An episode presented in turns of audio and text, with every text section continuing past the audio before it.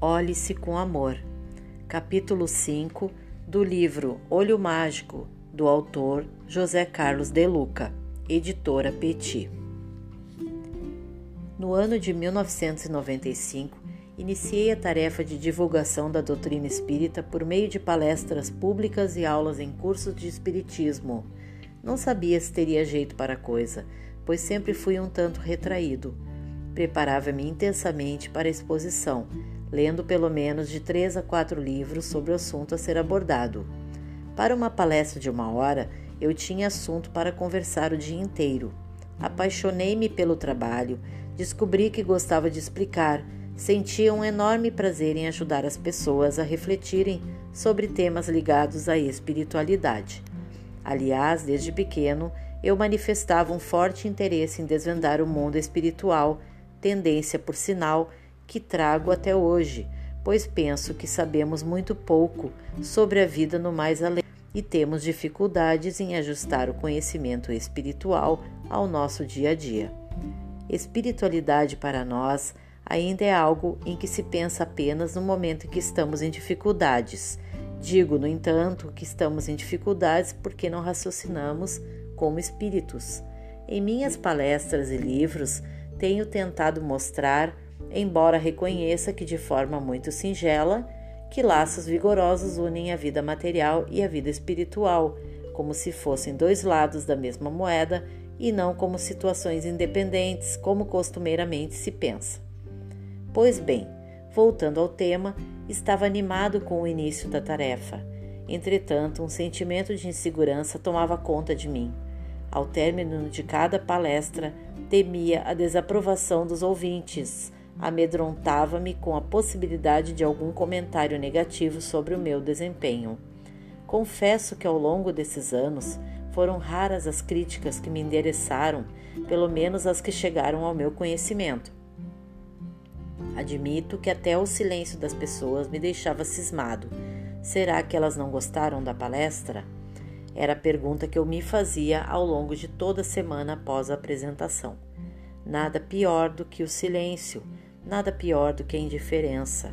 Comparava-me com oradores mais experientes e, quando assistia às suas palestras, confesso, sentia-me um lixo, um zero à esquerda. Pensei em imitá-los, mas qualquer tentativa nesse sentido redundava em fracasso. A exposição não deslanchava. Sentia-me amarrado e não gostava do que apresentava ao público. Não suportando mais me sentir lá embaixo, clamei aos céus por ajuda. Indaguei o que estava faltando em mim para eliminar aquela sensação horrível de insatisfação comigo mesmo. Esperei que Deus mandasse um anjo. Não mandou. Esperei que ele viesse pessoalmente me tirar do fundo do poço emocional. Não veio. Deus simplesmente mandou uma pessoa me criticar duramente após uma palestra que realizei na Federação Espírita do Estado de São Paulo. De Luca, você ainda pode se tornar um bom orador, mas a palestra de hoje foi péssima. Por que? indaguei desapontado. Porque você poderia ter feito melhor. Foi a resposta franca e ao mesmo tempo amarga. E o que seria esse melhor? O melhor é você.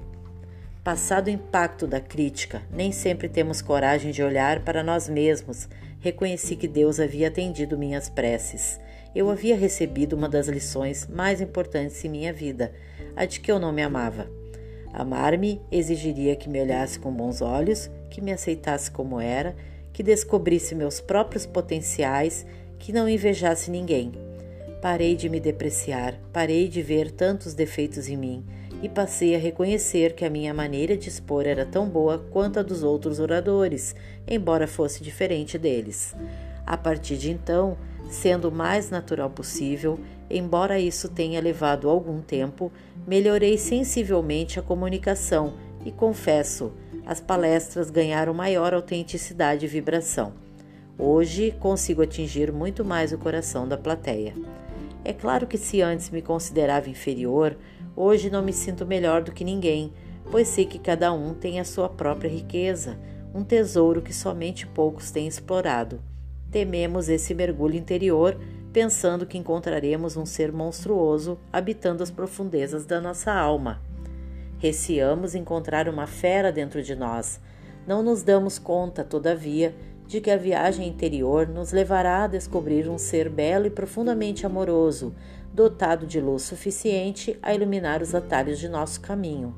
Uma boa autoestima é fundamental para superar os desafios da existência. No calor das provações, a autoestima tende a enfraquecer, o que nos deixa mais vulneráveis aos problemas. O ato de amar a nós mesmos gera combustível suficiente para nos sentirmos fortes diante de quaisquer dificuldades. Quando, todavia, nos desvalorizamos, acabamos por duvidar da própria capacidade e assim nos sentimos impotentes diante dos problemas, com poucas probabilidades de superá-los.